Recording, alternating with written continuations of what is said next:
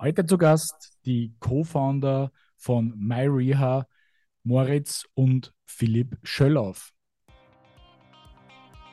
Also bei MyReha bekommt ja jeder Patient, jede Patientin einen eigenen, wirklich persönlichen Therapieplan zusammengestellt.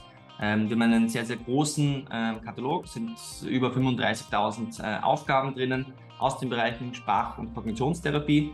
Und ähm, durch Dinge wie eben unsere Sprachanalyse können wir das sehr, sehr genau individualisieren und das auch automatisch. Ja? Das heißt, man braucht dann niemanden, der laufend äh, Aufgaben austauscht, eingibt. Das macht alles die App selber und dadurch können wir äh, Patientinnen monatelang, jahrelang begleiten und sie trainieren immer genau auf ihrem Niveau.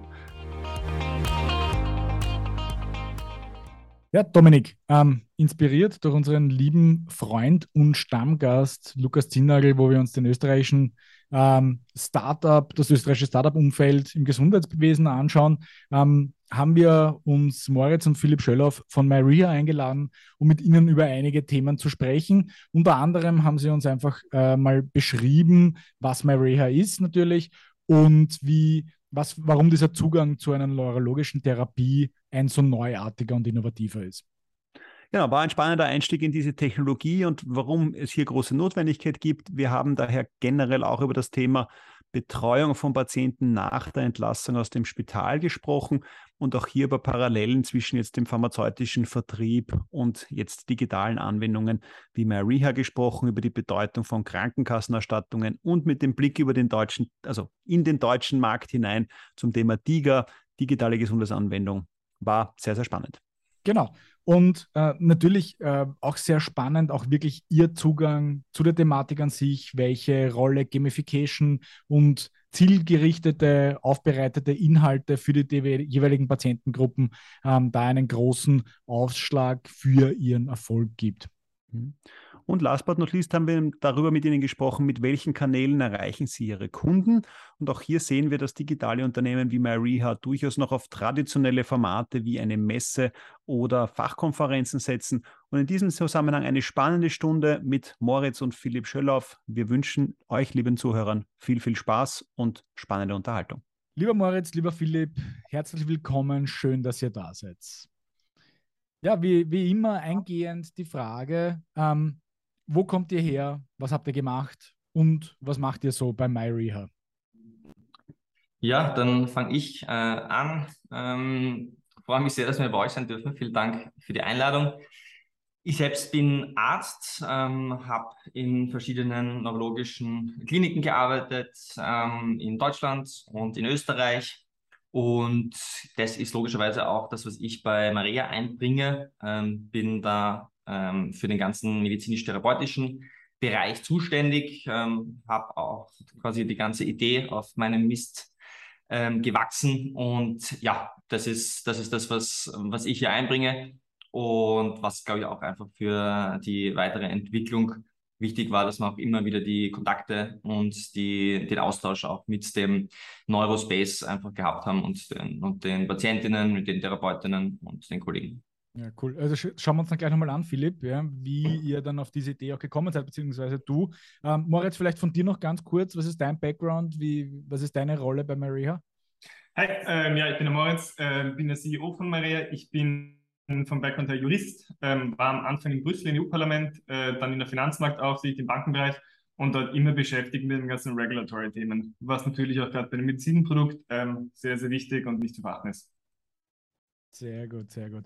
Ja, ähm, vielleicht kommen wir nochmal zurück, eben was du jetzt gerade schon begonnen hast zu, zu erklären, Philipp. Wie ist es zu dieser Idee von MyReha entstanden? Aber vielleicht nochmal ganz kurz davor, Entschuldigung, dass ich da jetzt nochmal eine extra Runde gehe. Was, was ist MyReha und was macht sie? Was ist euer Auftrag, den ihr euch selber auferlegt habt? Genau, also Maria ist eine digitale Neuroklinik. Wir sind eine Plattform für neurologische Therapie. Ähm, mit der ist es möglich, dass Patientinnen und Patienten selbstständig und zusammen auch ähm, mit den Therapeutinnen trainieren können, und zwar wann und wo sie wollen. Und die neurologische Therapie ist natürlich sehr herausfordernd. Ähm, gibt es ganz viele verschiedene Defizite, ganz, ganz viele verschiedene Herausforderungen, Schwierigkeiten, die da auf einen zukommen. Und deswegen ist es wichtig, dass man sehr intensiv arbeiten kann und auch sehr individuell Und gerade das Individuelle, das erreichen wir eben über unseren AI-Schwerpunkt, den wir auch inkludiert haben. Mhm. Und euer, eure Applikation hat ja den Schwerpunkt, also es gibt ja viele Möglichkeiten, ähm, dieses, dieses Training äh, voranzubringen mit den Patientinnen. Bei euch ist der Schwerpunkt über Voice-Steuerung. Das heißt nicht so sehr das Taktile im Vordergrund, sondern tatsächlich über, über Voice.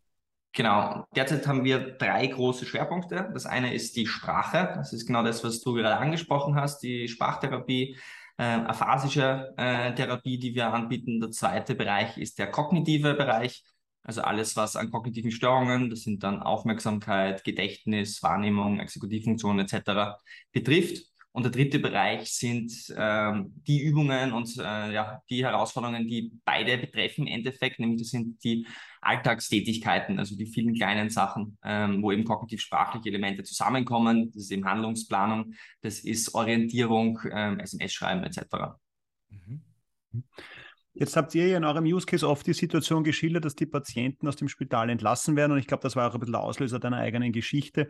Und man ihnen dann halt, sage ich mal, ein PDF-Dokument mit drei Übungen mitgegeben hat und ähm, damit die Patienten oft alleine gelassen hat was ist sozusagen, wenn ich es jetzt ganz äh, überspitzt formuliere, der Unterschied, noch einmal auch in zwei Sätzen, ja, mit AI und so weiter, ich habe es schon kurz beschrieben, aber könnt ihr es nochmal präziser machen, jetzt zwischen eurer Herangehensweise, das, was ich dort tun kann, versus jetzt dem PDF-Dokument. Ja, ist nicht, nicht abschätzig gemeint, aber also sagen, was ist hier jetzt die wirklich wahnsinnig große Weiterentwicklung gegenüber dem, was es bisher gegeben hat? Voll. Sehr, sehr äh, wichtige Frage und auch gute Frage. Ähm, das ist genau das, wo wir herkommen. Also da, ich hoffe, ich darf mehr als zwei Sätze sagen. Ja, äh, so. genau, also was vor der Situation, vor der wir in der Klinik einfach sehr, sehr oft gestanden sind, ist, ähm, ein Patient geht nach Hause und er, aber auch vor allem die Angehörigen sagen, hey, das war jetzt wirklich super äh, in, der, in der Therapie hier, ähm, aber wie geht es zu Hause weiter? Und wir in der Klinik, wir haben dann eben, wie du sagst, Übungsblätter mitgegeben. Und das ganz große Problem mit Übungsblättern ist, es macht sie keiner ähm, weil du brauchst natürlich immer jemanden, der bei dir sitzt, der das mit dir durchführt. Ähm, neurologische Patienten, gerade eben beispielsweise nach einem Schlaganfall, nach einer Hirnblutung, das sind Personen, die natürlich äh, Einschränkungen haben. Denen kann man nicht den Zettel einfach hinlegen und einen Stift und sagt, jetzt mach ein bisschen. Ähm, das heißt, da war das ganze Umfeld einfach extrem eingebunden. Das war der eine Grund, warum es nicht durchgeführt worden ist. Und der zweite ist natürlich, ein Übungszettel ist nicht adaptiv. Selbst wenn der perfekt passt für den Patienten, dann macht er den vielleicht ein, zwei Tage, dann ist er ausgefüllt und das war's. Ähm, und der ist ja auch nicht maßgeschneidert auf genau die Defizite, die der, die Person hat in den meisten Fällen. Das heißt, das ist für uns dann eigentlich ja untauglich gewesen. Ähm, natürlich haben wir es mitgegeben, weil du möchtest natürlich irgendwas mitgeben.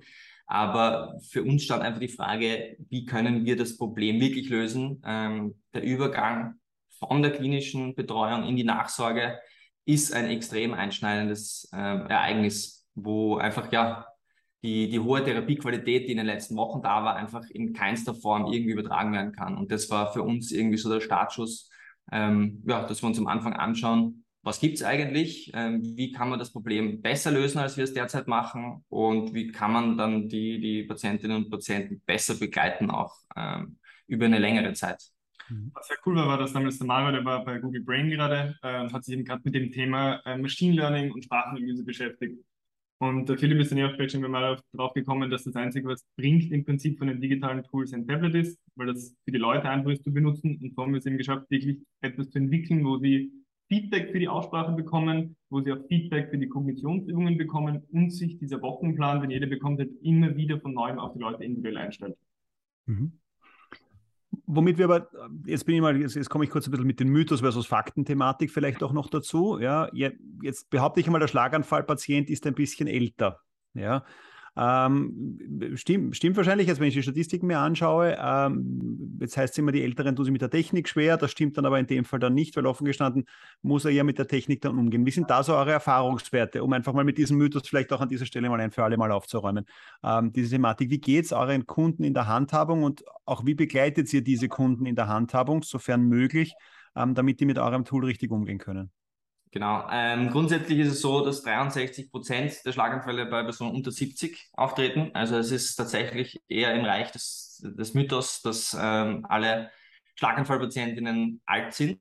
Mhm. Ähm, Was aber natürlich wichtig ist, ist, dass das oftmals Personen sind, die jetzt nicht 17 Stunden am Tag mit dem Smartphone durchs Leben laufen mhm. und ähm, wir nicht davon ausgehen können, dass die Vorwissen haben mit digitalen Geräten. Und das war für uns in der Entwicklungszeit eigentlich der ja, mit relevanteste Punkt auch. Ähm, wie muss so eine App ausschauen, eine Therapie-App, damit wir das therapeutische Ziel überhaupt erreichen können. Gut, das heißt, wenn die Leute unter 70 sind, sind das jetzt nicht die, die äh, stundenlang jeden Tag vor dem Smartphone sitzen, sondern herangeführt werden müssen an das Thema. Genau so ist es. Das ist eine Personengruppe, wo man nicht davon ausgehen kann, dass die das große Vorwissen äh, mit digitalen Geräten haben. Und das ist auch der Grund, warum wir ähm, von Anfang an in der Entwicklungszeit einfach ein, ein Hauptaugenmerk darauf gelegt haben, was braucht es, damit äh, diese äh, Nutzerinnengruppe auch wirklich intuitiv mit einem therapeutischen Tool, das einfach auf einem Tablet daherkommt, umgehen kann. Mhm. Und das haben wir sehr, sehr intensiv getestet ähm, mit, mit äh, dieser ja, Gruppe von neurologischen Patienten. Zusammen mit Selbsthilfegruppen, aber auch in Kliniken und so weiter.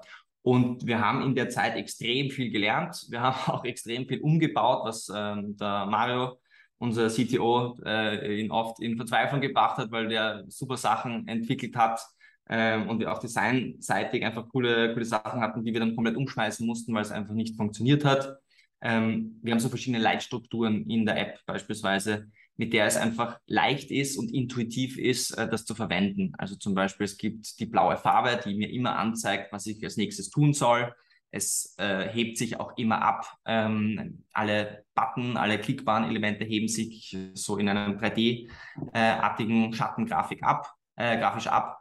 Und ähm, darüber hinaus kann man zum Beispiel auch alle Texte, die man verstehen können muss, damit man eine Übung macht, die kann man sich auch ähm, auditiv vorspielen lassen. Das ist natürlich ganz, ganz wichtig, weil viele NutzerInnen von uns natürlich die App benutzen, weil sie Probleme haben mit dem, Leser, mit dem Lesen oder mit dem Lesesinnverständnis und aus dem Grund ähm, haben wir das so umgesetzt. Ja. Das war wichtig und ist, glaube ich, auch die einzelne Möglichkeit, wie man eben auch Leute, die jetzt kein Vorwissen haben, mit digitalen Geräten abholt und, und zur Therapie bringt. Mhm. Wie, wie, darf ich mir jetzt aber die Patient Journey nochmal im Detail vorstellen? Weil da, glaube ich, gibt es ja auch noch den einen oder andere Tücke, die ihr, ihr be bewerkstelligen musstet. Weil jetzt ist der Patient ist im Spital aufgenommen, hat dort seine ersten Therapieschritte gemacht und euer Produkt kommt ja dann wahrscheinlich vorrangig zum Tragen, wenn der Patient entlassen wird und eigentlich in die in, in, den, in den häuslichen Bereich, nenne ich jetzt einmal, zu Hause wechselt. Ja, und das ist natürlich immer ein sehr neuralgischer Punkt, hier den Patienten zu verlieren und dann dementsprechend keine Weiterbetreuung zu haben. Wie habt ihr das gelöst? Ja, sozusagen, dass der Patient dann mit der richtigen Empfehlung vielleicht hinausgeht, ja, und das dann das Produkt dann hat. Aber dieser, diese kritische Schnittstelle, also ich kenne es nur aus dem onkologischen Bereich, da werden die Patienten oft fertig therapiert und dann sagt das Spital so, also wir sind fertig, ja, wir wünschen Ihnen jetzt alles Gute äh, mhm. und dahinter äh, kümmere dich selber drum. Wie seid ihr damit umgegangen? Oder wie, wie habt ihr es gelöst, ja? Also grundsätzlich kann man jederzeit mit unserer App starten. Sei es in der Klinik, sei es gemeinsam bei der Therapeutin oder auch zu Hause. Mhm. Die ideale Patientenjourney aus unserer Sicht ist, dass Patienten kommen in die Reha-Klinik, beginnen dort äh, mit ihrer Therapie und benutzen dort auch zum ersten Mal die MyReha-App. Mhm. Weil jetzt, wir sind schon in sehr vielen Kliniken und die bieten das einfach Patienten an für zusätzliches Training, sei es in der Einzelstunde oder auch mhm. Nachmittag in der freien Zeit, am Wochenende etc. Und wenn ich dort das erste Mal beginne, bekomme ich eben schon meinen individuellen Wochenplan, übe mit dem und in der Sekunde, wo ich entlassen werde, kann ich einfach die App dann auf mein privates Tablet runterladen und genau diesen Übungsplan, der schon auf mich eingestellt ist, weiterhin benutzen. Mhm. Und wo sich die Klammer dann wieder ein bisschen schließt, ist, ähm, dass auch Therapeutinnen in der niedergelassenen Praxis ähm, die App benutzen können mhm. und eben ihre ganzen Patienten, die dort sind, wenn die zu ihnen kommen nach einer Woche oder zwei Wochen, sehen die, a, was hat er geübt ähm, und auch, wie hat er geübt. Also wir, dadurch, dass wir eben diese ganz genaue Sprachanalyse zum Beispiel haben, ähm, was für Phasiker bei der Schlag, beim Schlaganfall voll wichtig ist, können wir, wenn der Patient hineingehen, kann die, die Logopädin zum Beispiel genau sehen, welche Worte müsste sie genau mit ihm üben, welche Phoneme klappen noch nicht so gut. Mhm. Das heißt, da haben wir wirklich einen Stream geschaffen, der vom Krankenhaus über die Therapeutin äh, bis zu Hause super gut funktioniert und den Patienten halt wirklich das optimale Therapieerlebnis äh, bietet. Was da vielleicht noch, noch wichtig ist, ähm, warum äh, können wir das oder wie, wie läuft das Ganze ab?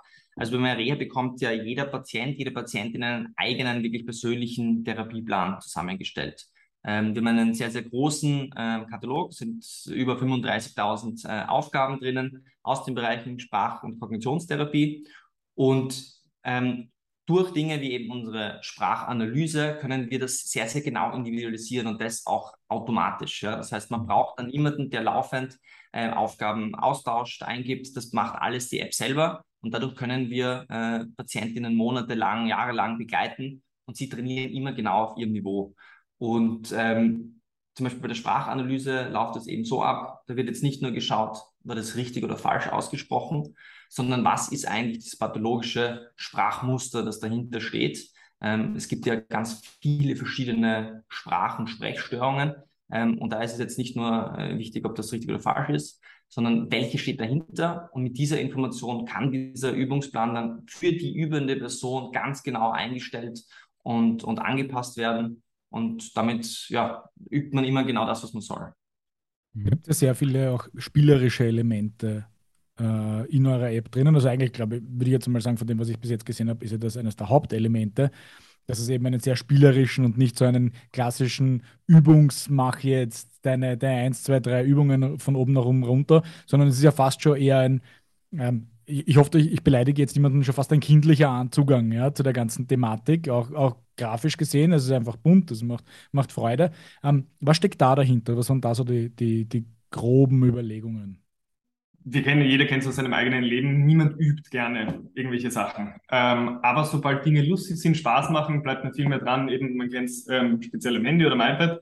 Ähm, und deswegen haben wir uns von Anfang an sehr stark mit Serious Games beschäftigt. Das ist, kommt aus den USA, das sind immer wissenschaftliche Hintergründe, so wie wir uns auch, also jetzt wirklich jede Übung evidenzbasiert ist, aber sehr äh, interaktiv und innovativ gemacht. Dass halt wirklich die Leute auch gern üben, dass es verschiedene Levels gibt, wo sie sich hinaufspielen können und so weiter die grundlegenden medizinischen Hintergründe ähm, basieren eben aber alle auf der, auf der jüngsten Forschung. Und deswegen war es uns einfach wichtig, da den Leuten was mitzugeben, das ihnen speziell im kognitiven Bereich ähm, Spaß macht, Freude macht und sie deswegen auch mehr üben, als wenn es ein langweiliges, äh, eine langweilige Aufbereitung ist. Mhm.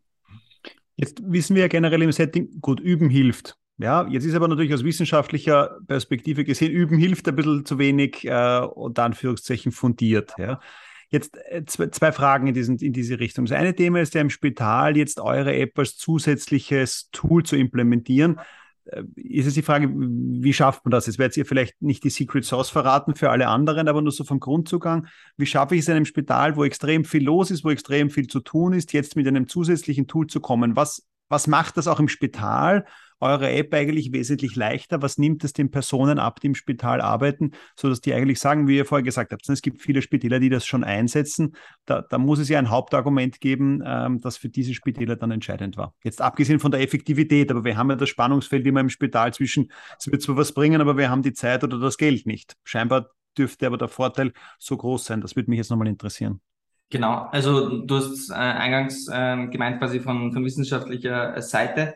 Was wir wissen aus, aus zahlreichen Studien und das schon eigentlich schon sehr, sehr lange, ist, dass ähm, das, was man braucht für eine erfolgreiche Therapie in der Neurorea, sind zwei Sachen. Das eine einen individuellen Plan, das haben wir eh schon besprochen, aber das zweite ist eine hohe Intensität. Ja, man mhm. sagt da ähm, mindestens drei bis fünf Stunden pro Woche, die man trainieren muss. Ja. Und damit kann man auch in der chronischen Phase, vor allem äh, in der Sprache beispielsweise, kann man auch in der chronischen Phase sich auch wirklich noch verbessern. Ja? Bei der Motorik ist das ein bisschen anders, da muss man wirklich früh beginnen. Bei der Sprache kann man sehr, sehr gut über die Intensität äh, auch in der chronischen Phase noch Verbesserungen erzielen. Mhm. Und für Kliniken ist natürlich der große Vorteil, dass sie ähm, zusätzlich eben eine hohe Intensität bieten können, vor allem in den Zeiten, wo einfach niemand da ist, ja? ähm, nämlich am Nachmittag oder am Wochenende, weil das sind Zeiten, jeder, der mal Verwandte besucht hat in der Klinik, ähm, der hat das vielleicht gesehen. Am Nachmittag, am Wochenende ist das therapeutische Team nicht da ähm, die Patientinnen aber natürlich schon. Und äh, in der Zeit passiert eigentlich keine äh, effektive Therapie in den meisten, äh, in den meisten mhm. Fällen. Das Ergebnis ist das eine. Das zweite ist, ähm, ähm, in der Phase ähm, oder in, in der Form, dass die, dass die äh, Therapeutinnen äh, modernes Übungsmaterial haben. Ja? Also momentan ist es so, dass da mit viel mit Zetteln, mit Bildkärtchen etc. gearbeitet wird, aber ähm, das ist natürlich so nicht mehr zeitgemäß. Mit äh, digitaler Unterstützung kann man wirklich maßgeschneiderte, moderne Übungen durchführen, die man immer griffbereit hat, ohne dass man irgendwelche Ordner mitnehmen kann. Und das Dritte ist, was ganz, ganz wichtig ist, ist, wir geben Kliniken und dem Therapieteam die Möglichkeit, ihre Patientinnen wirklich ganz genau kennenzulernen. Also wenn der jetzt am Wochenende geübt hat, ich komme am Montag als Therapeut in die Klinik, kann ich mir genau anschauen, A, was hat der trainiert und B, wie ging es ihm dabei? Ja? Also in welchen Bereichen hat er sich gut verbessert, in welchen Bereichen vielleicht nicht so. Das ist eine Information, die ich sonst überprüfen müsste, einfach mit einem Zeit, mit einem, mit einem Teil der Therapiezeit ähm, von der Einzeltherapiestunde. Und so kann ich direkt dort einsteigen, wo ich schwarz auf weiß sehe, hey, okay, der hat Probleme ähm, im Sprachverständnis beispielsweise ähm, und kann dort die Einzeltherapiestunde einfach noch viel effizienter gestalten. Mhm. Und der Patient trainiert jetzt dann, jetzt komme ich zu einer ganz Basic-Frage, auf was für eine Hardware stellt das Spital die zur Verfügung? Weil das ist ja auch oft so ein Thema, ne? also wie, wie, wer stellt die Hardware zur Verfügung? Genau, also prinzipiell äh, stellen wir den Krankenhäusern äh, auf Wunsch die Hardware zur Verfügung. Ganz oft gibt es aber schon Klinik-Tablets zum Beispiel, mhm. äh, die einfach den Patienten äh, geteilt werden. Da ist auch möglich natürlich, dass man auf einem Klinik-Tablet ganz viele Patienten anlegt ähm, und dann einfach jeder seine 20 Minuten, eine halbe Stunde übt. Andere Patienten nehmen aber auch ihr privates Tablet zum Beispiel, das sie in der Klinik genauso schon haben. Mhm. Und wer sind eure Hauptansprechpartner, die dann dafür sorgen, dass, das, dass euer System, sagen wir mal, implementiert wird?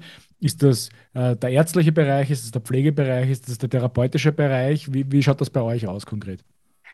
Im Endeffekt sind das alle, ähm, weil eine, eine Anschaffung einer äh, neuen Therapieunterstützung natürlich viele Bereiche betreffen. Das eine ist natürlich, der, wie in den meisten Unternehmen auch der Chef, also in dem Fall der Primararzt in Österreich, der Chefarzt in Deutschland.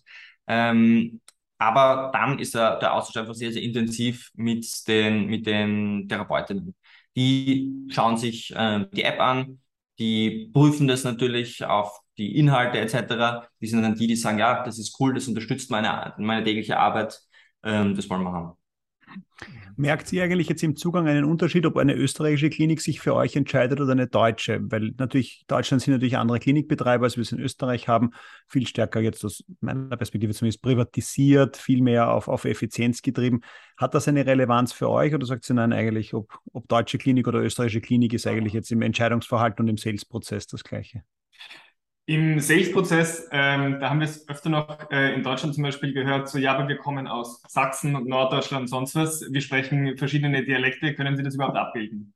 Ja. Ähm, und das war natürlich eine Challenge für uns, gerade bei der Entwicklung am Anfang, ähm, wo wir es geschafft haben, über sechs Millionen verschiedene Sprachsamples zu, ähm, zu sammeln, weil wir eben sicher gehen wollten, dass ähm, irgendein Dialekt aus Tirol, äh, Bayern, sonst was nicht irgendwie als neurologisches Problem wahrgenommen wird, ah. sondern dass natürlich so im System verarbeitet wird, dass wir trotzdem das pathologische Sprachenmuster dahinter erkennen. Mhm. Ähm, also das ist eigentlich was, was im Sales-Prozess öfter in Deutschland vorkommt, in, in, Österreich gar nicht so die Frage, aber zum Glück ähm, können wir das eben quer durch Deutschland und Österreich und sogar die Schweiz ähm, ganz gut abbilden. Mhm. Sonst muss ich echt sagen, ist da eigentlich nicht viel Unterschied. Ähm, es ist oft eher ein Unterschied der Größe natürlich äh, der Klinik Große Kliniken, Klinikengruppen sind da anders als, als kleine äh, Krankenhäuser.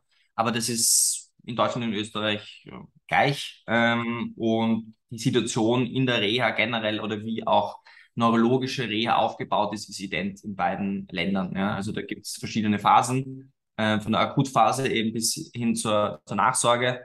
Und die sind ident. Ja? Also das, das ist quasi ein, ein, ein gleicher Bereich im Aufbau in der Struktur. Und von dem her ist da eigentlich kein Unterschied. Mhm. Jetzt haben wir den Fall gehabt, ich springe jetzt sozusagen vom Spital in den niedergelassenen Bereich unter Anführungszeichen. Also der Patient, man könnte sagen, in der Pharmaindustrie macht man das ja auch so, im Spital wird antherapiert und dann kommt die Weitertherapie, kommt dann im niedergelassenen Bereich. Wie schafft sie jetzt diesen Sprung? Weil jetzt, wenn ich es richtig verstanden habe, im Spital zahlt das Spital dafür, dass es sozusagen die Patienten diese App nutzen können. Sobald die Patienten aber jetzt Privatpatienten im Sinne von den niedergelassenen Bereich in die Heimbetreuung wechseln, wäre dann euer Produkt, äh, eure App, das Monatsabo etc. vom Patienten selber zu bezahlen. Wie, wie geht es ihr damit um? Das Thema Krank Krankenkassenerstattung, wie, wie schaut das aus? Weil auch da gibt es immer, jetzt komme ich wieder mal zu einem Mythos, Patienten wollen für ihre Gesundheit nichts zahlen Jetzt denke ich mir, dass der Leidensdruck wahrscheinlich hoch genug, dass jetzt dann die 20 bis 30 Euro im Monat vielleicht nicht so das Thema sind. Aber wo ist da euer Status quo? Ja, wie du richtig sagst, äh, der Leidensdruck ist da bei den Leuten wahnsinnig hoch. Also zum Teil kann es einfach sein, dass sie zum Beispiel im Supermarkt sind äh, und wenn sie was bestellen wollen oder zahlen wollen, denken die Leute ähm, wegen dem Sprachfehler nach dem Schlaganfall, ähm, dass, dass, dass ich noch betrunken bin. Mhm. Und es ist halt unglaublich unangenehm, das schränkt mich täglich ein in meiner Kommunikation, auch mit der Familie etc. Ähm, deswegen ist das schon was, wo die Leute echt was dagegen machen wollen, weil ein Bein, das ich ein bisschen nachziehe, daran kann ich mich gewöhnen, aber dass ich nicht mehr kommunizieren kann und reden kann gescheit, das merke ich jeden Tag und das, das äh, stresst mich natürlich. Ähm, deswegen, wie du genau, wie du gesagt hast, äh, man kann es als Abo beziehen, ähm, aber natürlich arbeiten wir daran in Österreich auch in Deutschland, dass die Kosten von, von Versicherungen und Sozialversicherungsträgern übernommen werden, weil es natürlich trotzdem noch für viele Leute das Ganze nochmal vereinfacht. Mhm. Bringt uns zum Stichwort äh, digitale Gesundheitsapplikation in Deutschland. Ja? Ähm, wie, wie, wie ist da der Status für euch? Ja? Weil das, das, ich glaube, ihr seid ja noch keine, keine Tiger in Deutschland, richtig? Genau, ja. Ähm, also es ist prinzipiell erstmal sehr, sehr cool, dass es das in Deutschland gibt. Die sind europaweit wirklich der totale Vorreiter. Natürlich schauen wir uns das ähm, auch intensiv an und sind mit dem BfArM, ähm, also der zuständigen deutschen Behörde, im Austausch. Ähm, Frankreich hat jetzt auch schon gesagt, dass sie das System übernehmen wollen äh, und werden. Wir hoffen, dass Österreich dann natürlich auch bald auf den Zug aufspringt und werden dann auch da aktiv sein. Mhm. Wie schaut, wie schaut da die Landschaft momentan aus? Gibt es da Zusammenarbeiten mit, äh, weiß nicht, Versicherungsgesellschaften äh, diverser Natur äh, in Österreich, die da Teile übernehmen? Oder ist das ein reines Patienten-Selbstzahlermodell derzeit in Österreich? Genau, in Österreich ist auch ein reines Selbstzahlermodell. Wir haben uns eigentlich von Anfang an aufgrund der Größe sehr stark auf den deutschen Markt konzentriert ähm, und sind jetzt vor allem auch gerade in einer Phase, wo wir uns eben sehr stark ähm, mit, mit, also im B2B-Bereich mit Krankenhäusern mhm. auseinandersetzen, weil es einfach für uns ähm, ein sehr spannender Partner, eine sehr spannende Partnerschaft gerade zum Beginn noch ist. Mhm. Und da komme ich nochmal auf meine, meine Frage von vorhin zurück. Ja? Also ich glaube, es ist schon klar, dass es sehr viele unterschiedliche Player in so einem nennen wir das Buying Committee in einem Krankenhaus gibt, die da irgendwo natürlich, natürlich ähm, mit, mitsprechen bei so einer Entscheidung. Aber wo ist euer Ansatzpunkt? Also wo geht ihr hinein in die Krankenhäuser? Geht ihr über den ärztlichen Bereich hinein? Ich nehme mal an, dass ihr auch über Gesellschaften wie die ÖGM beispielsweise da wahrscheinlich auch einen Zugriff bekommt. Aber wie ist da, wie ist da euer Zugang, wirklich die richtigen Personen anzusprechen im Unternehmen, um überhaupt auf die Wahrnehmung, in die Wahrnehmung zu kommen? Ja, ich glaube, es kommt zum Teil einfach davon, manchmal ist es die ärztliche Belegschaft. Es gibt dann aber zum Beispiel auch Therapeutinnen, ähm, die uns schon kontaktiert haben aus verschiedenen Krankenhäusern, weil sie einfach gehört haben, okay, äh, es gibt es, das klingt sehr spannend, ob sie das mal ausprobieren können. Das ist eigentlich von Fall zu Fall relativ unterschiedlich. Mhm. Mhm. mhm. Jetzt haben wir in Österreich, wenn ich mir die Zahlen richtig im Kopf habe, 25.000 Schlaganfallpatienten pro Jahr. Ja. Ist das jetzt ausreichend, um daraus, sage ich jetzt mal, einen Business Case zu machen? Oder müsst ihr sozusagen jetzt eigentlich auch in weiterer Folge das Produkt noch erweitern? Wir haben es ja auch im Vorgespräch kurz gestreift, dass es hier nicht nur um den Schlaganfallpatienten geht, sondern auch um den an sich dementen Patienten geht oder der äh, Patient, der Gefahr läuft, äh, dement zu werden oder darunter zu leiden. Wie ist da so ein bisschen eure, auch sage ich mal, Produktweiterentwicklungsidee? Was kommt da noch? Also wir haben viel vor. Prinzipiell neurologische Erkrankungen sind wahnsinnig groß. Es gibt weltweit eine Milliarde Menschen, die unter einer neurologischen Erkrankung leiden. Wir haben von Anfang an den Schlaganfall quasi als Startpunkt genommen, äh, weil, wie wir es eher schon besprochen haben, das ist eine Personengruppe, die sich zum Teil dann schwer tut, weil sie körperlich eingeschränkt sind, mhm. etc., ähm, um eine digitale App zu entwickeln, die diese Leute bestmöglich verwenden können. In einem weiteren Schritt dann äh, ist Long Covid dazugekommen, weil wir einfach gesehen haben, dass viele Leute, die unter Long Covid leiden, die Brain Fog haben, Konzentrationsstörungen, auch Wortfindungsprobleme, dass die auch unsere App sehr gerne benutzen. Und deswegen haben wir das nochmal für sie auch erweitert. Ähm, dadurch sind eben auch viele äh, Demenzpatientinnen äh, oder haben wir ein Angebot für Demenzpatientinnen schaffen können.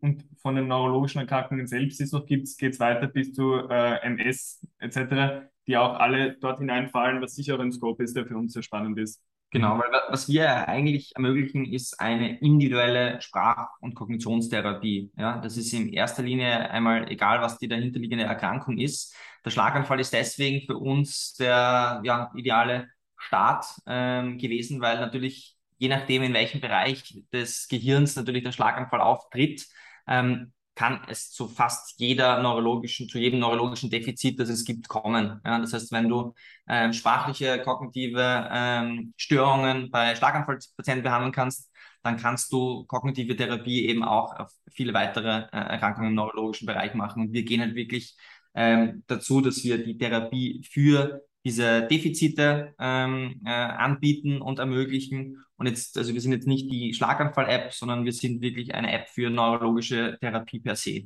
Mhm. Das, das würde aber bedeuten, dass, ich meine, ich habe es vorhin die Logopäden angesprochen, dass aber natürlich der niedergelassene Neurologe zum Beispiel genauso jetzt ein potenzieller Kunde im Sinne von Empfehlung an seine Patienten äh, für euch ist. Womit ich mit meiner Anschlussfrage, jetzt kommen wir das Thema Vertriebsmodell. Also eben vorher die Krankenhäuser angesprochen. Dort haben wir ein diverses Bild. Wenn wir natürlich in den niedergelassenen Bereich hineingehen, haben wir natürlich eine Vielzahl von Neurologen. Wie ist da eure, euer Vertriebsmodell? Sagt ihr, das ist eher ein reaktives, wenn es ein Neurologe halt, ich sage es mal, wenn er es haben will, wird er sich schon melden? Oder wie geht sie das an? Hintergrund meiner Frage, um das auch zu präzisieren, ist, dass wir natürlich jetzt immer den Vergleich machen, was macht klassisch Pharma? Na, also Pharma mit einem neurologischen Produkt, die würden jetzt einen Außendienst rausschicken. Sage ich jetzt mal sehr vereinfacht formuliert. Äh, das ist natürlich finanziell ein, ein, ein hohes Spiel, das äh, vielleicht äh, jetzt in, in, eurem Fall noch nicht möglich ist, ja, aber auch die Frage, ob es sinnvoll ist. Wie ist daher jetzt für die niedergelassenen Bereiche euer Vertriebsmodell?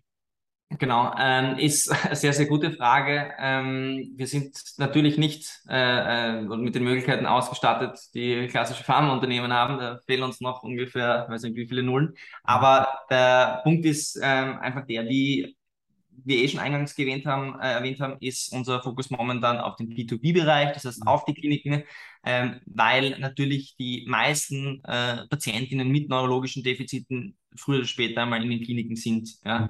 Und wenn sie dann ähm, nach Hause gehen, hinausgehen, äh, quasi kennen sie die App bereits und haben auch gesehen, dass es ihnen auch wirklich etwas bringt, dass ihnen das unterstützt. Ähm, wir kriegen immer wieder auch von niedergelassenen Ärzten und Ärztinnen ähm, Mails oder Nachrichten, bitte schickt uns ein paar Flyer, das würde ich gerne austeilen. Das machen wir halt dann quasi auf diesem Wege. Wir machen jetzt aber nicht oder wir adressieren jetzt nicht äh, die Fülle an, an niedergelassenen Medizinen irgendwie in irgendeiner Form. Mhm. Äh, was wir aber machen, ist, dass wir sehr intensiv mit äh, niedergelassenen Therapeuten und Therapeutinnen zusammenarbeiten. Die können die Maria-App eben auch in ihrer Praxis nutzen ähm, können das dadurch die, die Therapiestunde innerhalb der Praxis auch wirklich, ähm, wirklich modernisieren und effektiv erweitern. Und es gibt ihnen außerdem die Möglichkeit, die Patientinnen auch zu begleiten, wenn sie nicht gerade in Therapiestunde sind. Also quasi, die nutzen dann mal Reha als Hausübung, ähm, können guten Gewissens die, die Menschen ähm, damit nach Hause schicken, wissen, diese vorher angesprochene hohe Intensität, die es äh, einfach braucht in der, in der Neuroreha, die kann dadurch erreicht werden. Und der große Vorteil, den die dann haben, ist, ähm, dass sie die Patientinnen viel länger begleiten können. Ja? Weil momentan ist es ja so, ich komme aus der Reha-Klinik heraus als Patient, ähm, dann gehe ich vielleicht einmal die Woche oder einmal im Monat ähm, zur, zur Therapie in die logopädische Praxis und das werde ich relativ schnell aufhören, wenn ich nicht sehe, dass da wirklich ähm, was, was weitergeht. Also diese Therapie ist dann oft Erhaltungstherapie von den, äh, von den Fortschritten, die ich in der Reha-Klinik gemacht habe. Aber auf diese drei bis fünf plus Stunden in der Woche kommen nicht einmal die allerbest situierten, äh, sage ich einmal, ähm, Betroffenen. Ganz einfach, weil es auch ein enormer ein organisatorischer Aufwand ist, da jetzt natürlich ständig die, Reha, äh, die, die Praxis aufzusuchen. Das heißt, ähm, wir ermöglichen dann auch eine längere Bindung und ich glaube, das ist auch für, für Therapeutinnen in freien Praxen ähm, äh, eine super Sache und ist deswegen unser Fokus jetzt auch im, im Vertrieb. Mhm. Weil da stellen wir immer als, als spannenden Punkt vor, ne? wie verlängerst du es? Ne? Weil nur, dass mir die App jetzt dann jeden Tag auch nochmal fünfmal eine Notification schickt oder fünfmal die Woche, das allein, ich meine, irgendwann habe ich die Notification abgestellt und habe alle E-Mails abgemeldet etc., wenn ich es nicht tun will. Ich brauche eigentlich die Begleitung und gleichzeitig braucht ihr ja jetzt in, in meiner Hypothese die Akzeptanz des niedergelassenen Bereichs. Ne? Wenn jetzt der Patient aus dem Spital kommt, sagt, ich habe mit meiner Reha angefangen, landet jetzt bei seinem niedergelassenen Neurologen oder seiner Lokopädin und die ist davon begeistert, dann geht er die Reise sehr gut weiter. Und wenn der aber sagt, oh, das habe ich in meinem Leben noch nie gehört, ja, ist dort der Bruch. Ja? Also insofern ist sicher diese Betreuung des niedergelassenen Bereichs, auch wenn es noch nicht der Umsatztreiber ist, aber sicher für euer Modell dann eine, eine, eine relevante Schnittstelle, damit ihr dort den positiven Rückenwind, den die Patienten ja haben, dann dementsprechend fortgesetzt bekommt. Ne?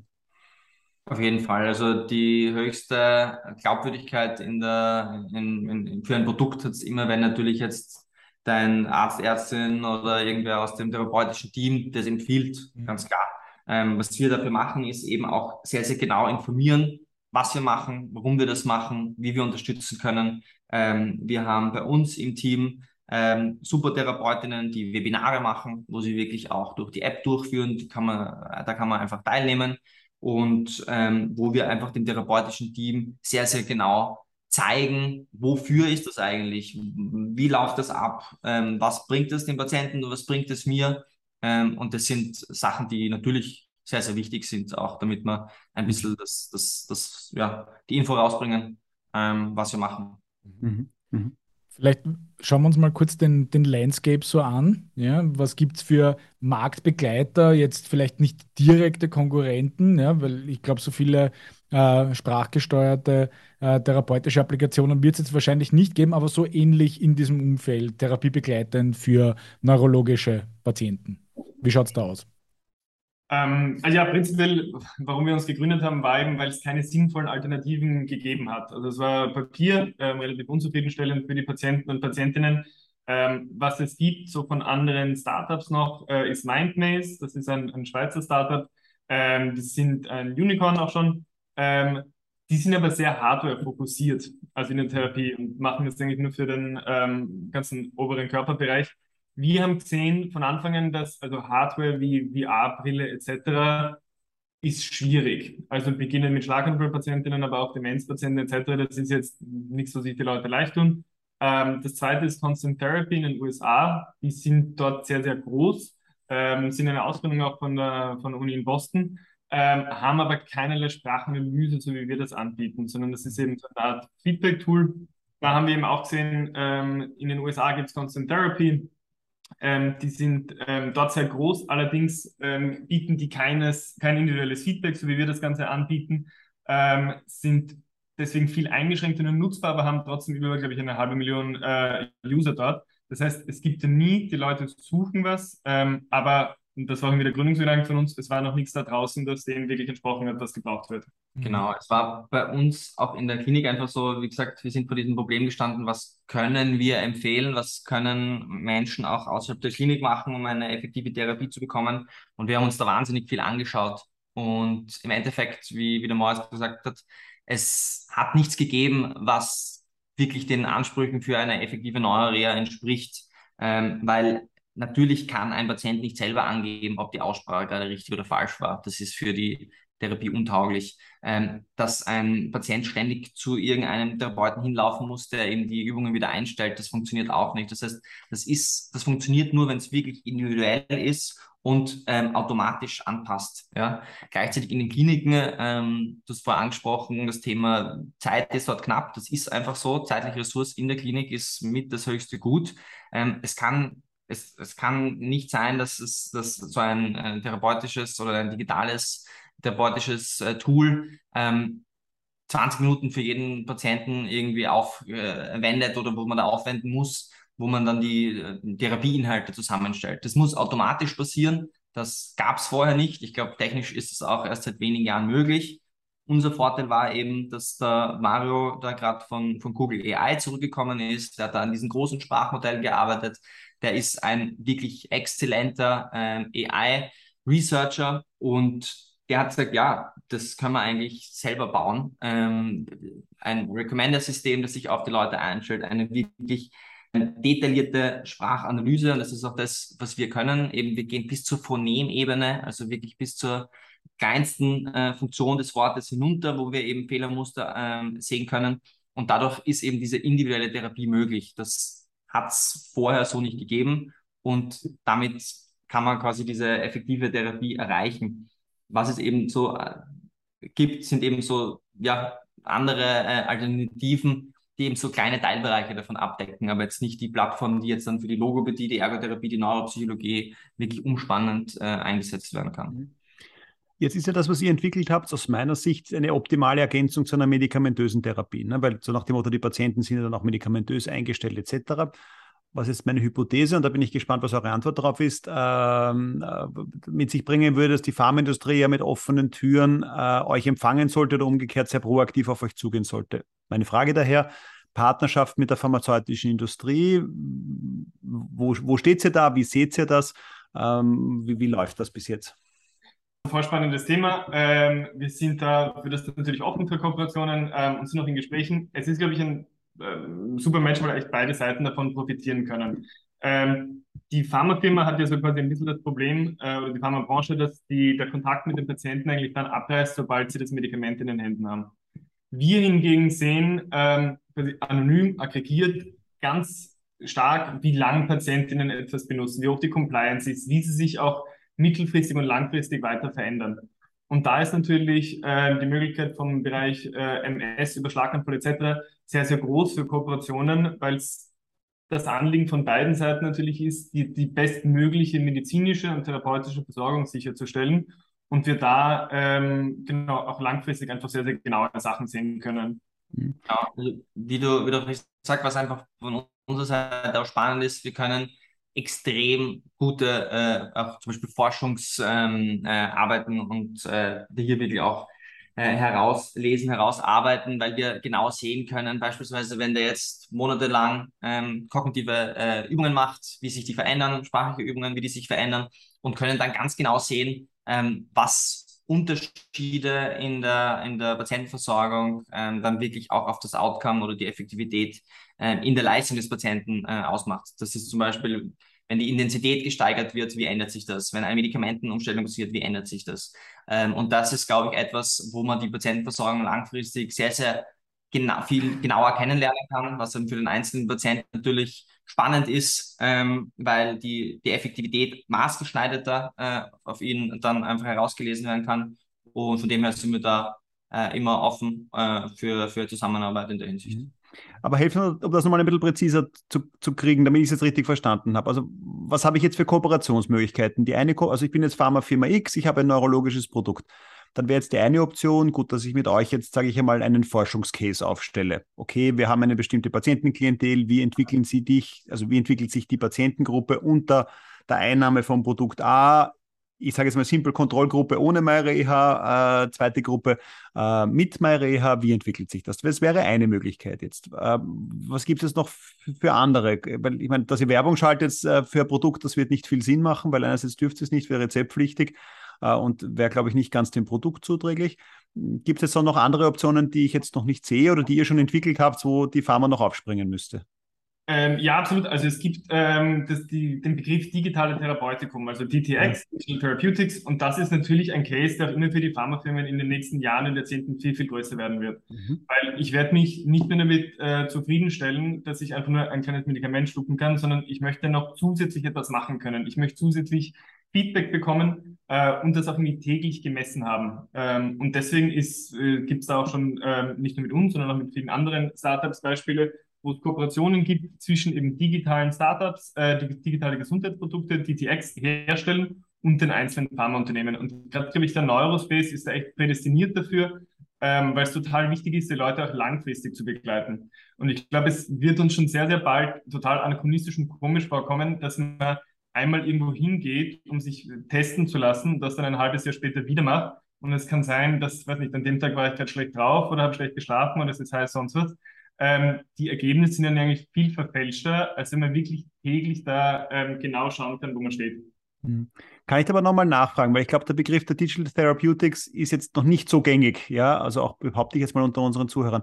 Wie können wir das, wie, wie kann sich das jetzt ein Zuhörer von uns nochmal im Detail vorstellen? Können Sie das nochmal kurz erklären, was, was da jetzt genau dahinter steckt, hinter der Idee? Also bei Digital Therapeutics ist es so, ähm, das sind digitale Medizinprodukte, die müssen auch MCE zertifiziert sein und als Medizinprodukt zugelassen, was wir eben auch sind, ähm, und sind, haben eben einen therapeutischen Nutzen. Und die mhm. können entweder für sich alleine genommen werden, da gibt es zum Beispiel auch bei, bei Depression etc. Ähm, schon einige spannende Produkte, und das andere ist eben, dass sie in Kombination mit einem Medikament ähm, verabreicht und genutzt werden von einem Patienten. Mhm. Okay, das heißt aber eigentlich wäre dann auch eine Option bei euch, dass ich es in Zukunft dann in MyReha auswählen kann. Okay, ich mache mein MyReha-Programm, wähle aber auch aus, welches Medikament ich bekommen habe und dokumentiere da vielleicht bestimmte Dinge in, wie geht es mir heute und, und, und, und äh, diese Kombination natürlich auch, also der ganze Therapieverlauf könnte eigentlich dann in eurem Tool dann auch mit dokumentiert werden, um dann zu sehen, wie ist meine Leistung heute, wie ist mein Empfinden heute, wann habe ich meine Medikamente genommen. Genau. Das sehe ich jetzt einmal, aber. Ja, na, absolut richtig. Was uns generell wichtig war, ist, also um nochmal auf die Patient Journey auch zurückzukommen, wenn ich jetzt einen Schlaganfall habe, bin ich am Anfang auf das Stroke Unit, dann komme ich auf die Normalstation, dann komme ich in die Reha-Klinik, dann komme ich nach Hause, dann bin ich bei verschiedenen Therapiepraxen und jede Einheit für sich ähm, lernt mich kennen, ähm, sammelt Daten von mir und die werden aber nicht irgendwie in den nächsten Bereich übertragen. Ja, und das ist natürlich etwas, ähm, was gerade in der Nachsorge einfach extrem ineffektiv ist. Ähm, und mit Maria ist es eben möglich, dass man einen wirklichen Begleiter hat, der mhm. durchlaufend ähm, über die gesamte Reise, die man da in der Reha macht, die man in der Therapie macht, die bei einem dabei ist und die auch die Funktionen ähm, und einfach von der einen Station auf die andere mitnimmt. Ja? Und ähm, das ist, glaube ich, etwas, was in Zukunft einfach sehr, sehr wichtig ist, weil ich als Patient, also ich weiß es auch aus der Klinik beispielsweise, ähm, wenn man in der Früh allein schon wieder reinkommt nach dem Nachtdienst ähm, vom Kollegen und noch einmal die gleichen Fragen stellt, dann sind äh, manche Patienten so, so habe ich dem Kollegen hier schon gesagt. Ja.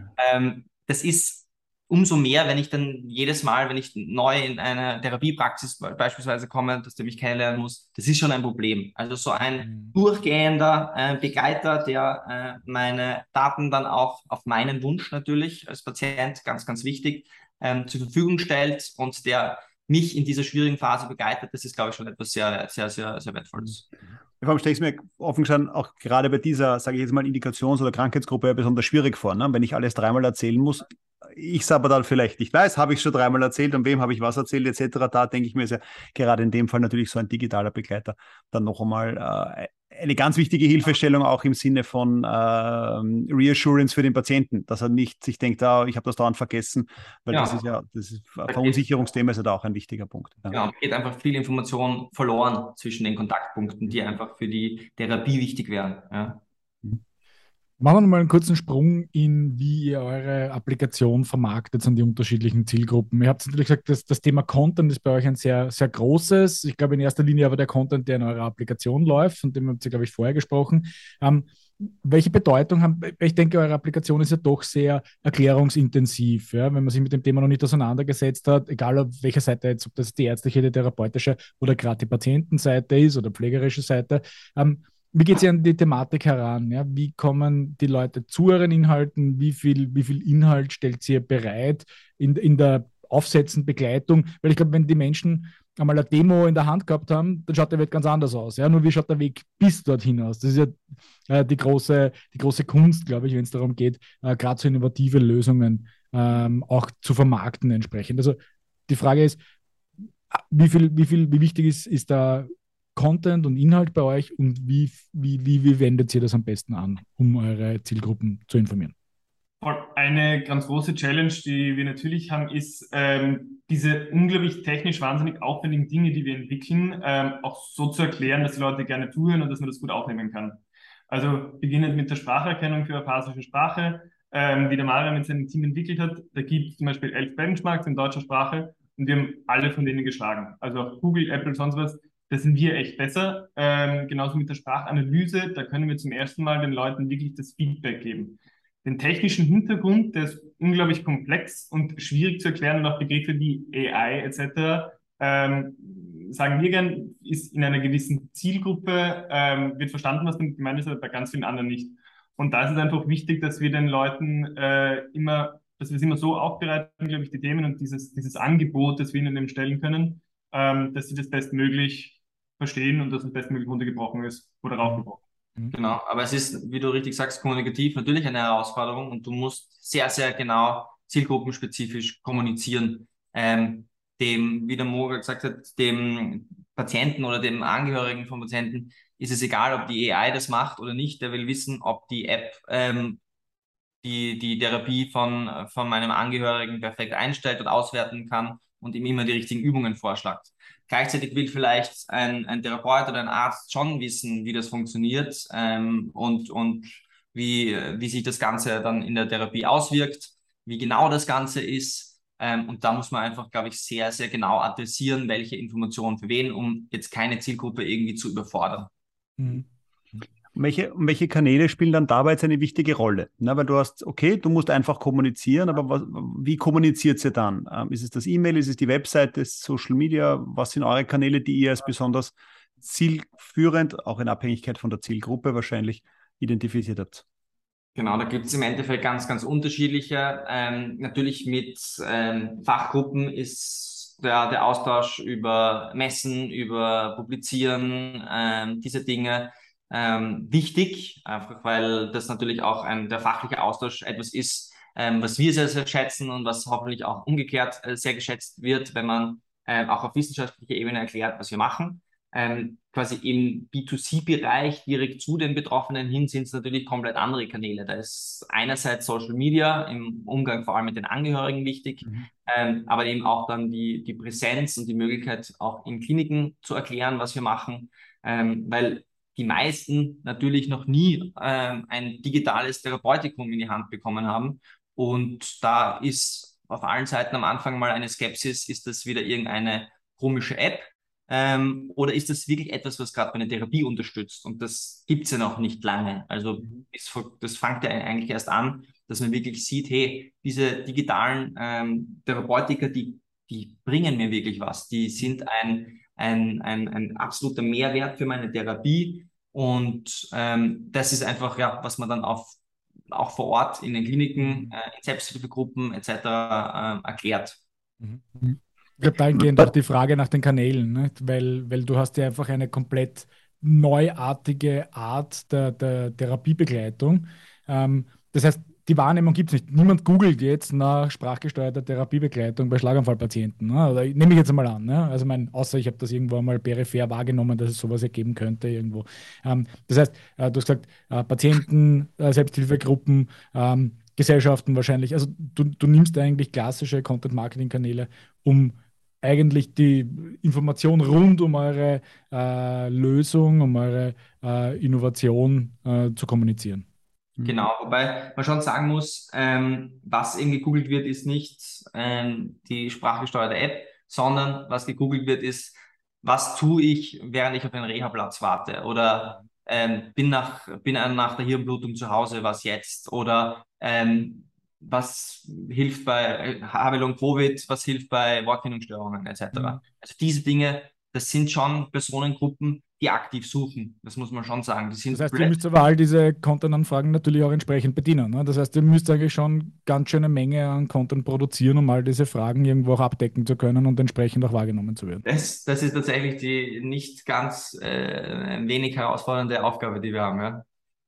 Mhm. Wie, wie, löst ihr das? Wie setzt ihr das um? Also, meine, habt ihr da ein Team, das sich darum kümmert oder, oder macht ihr das äh, selber? Also, ich nehme mal an, den ganzen medizinischen Background und so weiter wirst du größtenteils liefern, nämlich an Philipp. Aber wie, wie schaut es äh, in der Umsetzung aus? Weil du sagst, das ist ja, das ist ja ein nicht äh, zu unterschätzender Aufwand auch. Ja? Jetzt nicht nur, dass es komplex ist. Mhm, genau, also wir haben bei uns Personen im Team, äh, die dafür zuständig sind, die da den Content machen. Wir haben aber auch schon mit Agenturen zusammengearbeitet ähm, nachdem wir natürlich ein, ein wissenschaftsgetriebenes Startup ist, war am Anfang natürlich der Fokus nicht auf diesen Dingen, ähm, weil ja, das für uns ja auch neu ist. Wir sind, wie gesagt, seit acht Monaten erst ähm, am Markt oder haben gelauncht vor, vor über acht Monaten. Das waren Themen, die jetzt erst auf uns zugekommen sind ähm, und denen wir uns täglich stellen. Deswegen eben bei uns Leute im Team, äh, die das machen, aber eben auch Agenturen, die uns da unterstützen. Was aber schon spannend ist, jetzt komme ich nochmal kurz zu euren B2B-Aktivitäten zurück. Das, wenn ich jetzt, du hast natürlich vorher nur exemplarisch aufgezählt, aber es beginnt bei dem klassischen Kongress, es beginnt bei fachgesellschaftlichen Publikationen etc. Das eigentlich interessant ist, dass das trotzdem aber eigentlich die, ich nenne es jetzt einmal die Oldschool-Kanäle sind. Also ich, das nicht, ich hätte es mir jetzt nicht gesagt, okay, über super, über LinkedIn haben wir alle erreicht oder ähm, über Digitalkampagnen läuft das extrem gut, sondern es ist schon eher noch der Old Game, äh, auch wenn ihr ein komplett innovatives Produkt habt. Hintergrund meiner Frage ist nämlich, dass wir natürlich oft auch mit Kunden in der pharmazeutischen Industrie darüber diskutieren, wie erreiche ich meine Zielgruppe auf digitalem Weg und die, ich sage mal immer, die haben immer so diese Erb, die, das Erbe im Rucksack. Na, wir waren letztes Jahr am Kongress, deswegen gehen wir halt wieder am Kongress und wir waren vor fünf Jahren am Kongress und da geht das so nach hinten. Ihr hättet ja kein Erbe, das ihr verteidigen müsst, aber trotzdem dürften das scheinbar die Kanäle sein, die gut funktionieren, um eure B2B-Zielgruppe zu erreichen. Mm, ja, wobei ähm, natürlich bei so Kongressen oder auch bei größeren Messen, wir waren auf der DIMEA beispielsweise in Berlin, große Digital Health Messe, ähm, da kommen innovative Kliniken, Klinikgruppen, die genauso versuchen. Deswegen ist das ein absolut wichtiger Ort, wo, wo es cool ist, vor Ort zu sein, auch wenn man viel lernt, einfach einen super Austausch hat. Sonst sind es mit den Kliniken oft ähm, auch einfach die, der 1 zu 1 Austausch. Ähm, es gibt Kliniken, die uns anschreiben, aber natürlich wir ähm, erklären auch viel, was wir machen. Wir schreiben auch äh, manchmal selber direkt an und sagen, hey, wir haben gesehen, ihr habt die und die äh, neurologische Therapie, ähm, das können wir. Und da sehen wir eigentlich, dass das Interesse sehr, sehr groß ist, einfach weil wir eine, eine enorme Lücke für Kliniken füllen. Und äh, man merkt schon, dass in, in, im europäischen Raum, im Dachraum speziell, ähm, verstanden wird, dass die Digitalisierung etwas ist, was A, jetzt auf uns zukommt und B, uns wahnsinnig hilft in der Patientenversorgung. Und deswegen ist da das Interesse einfach groß. Es gibt bei manchen Kliniken, Klinikgruppen bereits Digitalisierungsabteilungen, Digitalisierungsbeauftragte, die sich aktiv nach so etwas umschauen. Und das ist sicher etwas, was sich geändert hat in, in zu dem äh, vergangene Jahre, wo das irgendwie ein Randprodukt war oder wo mhm. Ähm, eine, eine App äh, maximal als irgendeine Aufzeichnung von Blutdruckwerten oder was weiß ich was äh, fungiert hat, dass das jetzt etwas ist, das die Klinik wirklich in der Ausübung ihrer Tätigkeit unterstützt. Das ist neu, aber schon so, dass, die, dass wir merken, dass Kliniken dafür offen sind und das auch aktiv suchen. Mhm. Jetzt blicken wir vielleicht ein bisschen nach vorne. Ja, ähm, ich sage immer, alle Podcasts, die in einem, Zeitraum von 100 Tagen rund um Weihnachten stattfinden, da darf man eine Wunschliste sozusagen äh, dementsprechend definieren. Ähm, jetzt für euer weiteres Wachstum im Sinne von auch ähm, Durchdringung auf dem Markt, noch mehr Kunden, Patientinnen, die euer Produkt äh, verwenden. Da denke ich mir, ist das, was wir vorher definiert haben, dieser Punkt DIGA in Deutschland oder auch das Thema Krankenkassenerstattung, in Österreich sicher ein wesentlicher Punkt, damit der Patient im niedergelassenen Bereich seine 20 bis 30 Euro im Monat nicht mehr selber in die Hand nehmen muss, sondern vielleicht die Kasse das übernimmt. Was sind aber noch andere Punkte, wo ihr euch einen Change im Gesundheitswesen, sage ich jetzt einmal, wünschen würdet? Deswegen die Weihnachtsanalogie, äh, wo ihr sagt, das wäre wichtig, dass es dort zu einer Veränderung kommt, damit Produkte wie eure, ja, äh, dementsprechend noch mehr Chancen haben oder noch besser zum Patienten kommen. Gibt es da was oder ist es wirklich das Thema Krankenkassenerstattung als zentrales Element, das, die, das einer der größten Hürden darstellt. Na, wie der Philipp auch gerade gesagt hat, glaube ich, ähm, viel hängt vom Mindset zusammen, ähm, weil einfach man muss Mut haben, auf diesen Zug aufzuspringen. Die Veränderung gerade im digitalen Bereich äh, wird kommen und ich glaube, es ist immer besser, man gestaltet sie selbst. Ähm, wenn ich, hoffentlich nie, aber wenn ich irgendwann mal einen äh, Schlaganfall zum Beispiel haben sollte, mhm. ähm, dann werde ich mir sicher eine Klinik aussuchen, die eben so eine verschränkte Therapie mit persönliche Betreuung, aber auch den besten digitalen Tools mir anbietet. Mhm. Ähm, nicht nur eine, wo ich zwei Stunden am Vormittag was mache. Mhm. Ähm, gleich, ich würde natürlich mir dann eine Therapieplattform wünschen, die mich die ganze Zeit über begleiten kann, die mich durchgehend kennt, die mir das Beste zur Verfügung stellen kann. Ähm, und diesen, diesen ähm, Change quasi auch zuzulassen und von äh, Entscheidern zu fördern, auch zum Wohle des Patienten, ähm, ist, glaube ich, das, was ich als Nummer eins auf die Weihnachtsliste schreiben würde. Das, das setzt aber voraus, das wäre so ein bisschen noch ein Mythos versus Faktencheck, dass die Krankenhäuser eigentlich extrem kundenorientiert arbeiten. Ne? Dass die verstehen, okay, und das ist eben, glaube ich, das, was ich auch vorher ganz am Anfang gemeint habe, mit ein bisschen anderen Zugang, teilweise finde ich in Deutschland als in Österreich, diesen Patienten als Kunden zu verstehen, ähm, das wäre eine wesentliche Voraussetzung. Wie du richtig sagst. Ne? Der sagt, okay, kann es in Klinik A oder in Klinik B gehen und Klinik A theoretisch ist ohne MyReha und Klinik B ist mit MyReha, daher nehme ich B. Ja. Aber wir haben da in Österreich und in Deutschland äh, sehr, sehr spannende Personen kennengelernt, die das genauso sehen und die mhm. genau so sagen, ähm, dass es einfach eine etwas längeres ist. Mhm. Die das dann dementsprechend umsetzen, ja. Genau, ja. Okay, gut. Das heißt, wir haben, also Mindset Change haben wir, dieses Thema, okay, äh, Servicierung dementsprechend der, der, der Patienten. Ja, wir haben die DIGA, wir haben die Kassenerstattung. Sonst noch ein Wunsch von euch für die, für, für den Blick nach vorne? Also für uns selbst ist natürlich das Ziel, dass wir eine allumfassende digitale Neuroklinik werden wollen. Mhm. Ähm, wir sind jetzt bei Sprache und Kognition, ähm, Handgestik zum Beispiel ist ein total spannendes Thema, mhm. äh, wo man reinschauen kann. Äh, MS, auch in dem Bezug ist ein spannendes Thema. Ich glaube, da gibt es einfach viele Bereiche, ähm, wo wir jetzt schon sehr, sehr gut reingestartet sind, wo es aber sicher noch ähm, weitergehen kann. Mhm jetzt bleibe ich bei der Hypothese noch ein Schluss. Ähm, ein letztes Mal Mythos versus Fakt. Ja, jetzt seid ihr ja unter Anführungszeichen, heißt es immer, Österreich ist für Tech-Startups ein schwieriger Standort. Ja, ähm, wie geht es euch mit dem Thema, nämlich auch mit Blick nach vorne? Sagt sie, okay, eigentlich, wenn wir uns weiterentwickeln, wird auch irgendwann mal die Reise aus Österreich weggehen. Und sagt sie, na, eigentlich, wir finden eh alles äh, wunderbar glücklich. Äh, also ich sehe auch hinter euch Blick auf den Naschmarkt, das ist auch nette Location. Also insofern ähm, äh, passt das. Wie ist da nochmal euer Take, auch mit Blick in die Zukunft? Also neben dem schönen Nachschmack, glaube ich, ist Österreich äh, trotz, was man immer wieder hört, ein, ein durchaus guter Ort, um zu gründen. Ähm, weil man findet einfach einen, einen, einen guten Austausch wieder. Es gibt gute äh, Förderstellen, es gibt Interesse auch, das immer größer wird, auch investorenseitig. Klar, wenn man in, Ahnung, im Valley gründet oder so, dann sind von Haus aus ähm, auch mit Ideen ähm, ja, andere Summen möglich bei den, bei den Investmentrunden als in Österreich, aber okay, so ist es. Insgesamt, glaube ich, können wir da absolut nicht, nicht jammern und ich glaube, Österreich ist generell im, im Bereich Healthtech auf einem sehr, sehr guten Weg mhm. ähm, und wäre gut daran beraten, da auch wirklich intensiv dran zu bleiben und das als Steckenpferd vielleicht sogar zu etablieren, weil das ist etwas, wir haben eine vorrangige medizinische Versorgung in Österreich, wir haben schlaue Köpfe in Österreich ähm, und diese Dinge zu verbinden ist für ein kleines Land wie Österreich sicher sehr, sehr vorteilhaft. Wenn ich zum Beispiel denke an Israel, ist jetzt auch kein, kein großes Land, aber die sind auch äh, im Bereich Biomedizin zum Beispiel bei Startups sehr, sehr stark ähm, und das schon seit Jahren. Und das kann schon etwas sein, was für Österreich einfach äh, ja, ein wichtiger, wichtiger Bereich ist in der Zukunft. Mhm.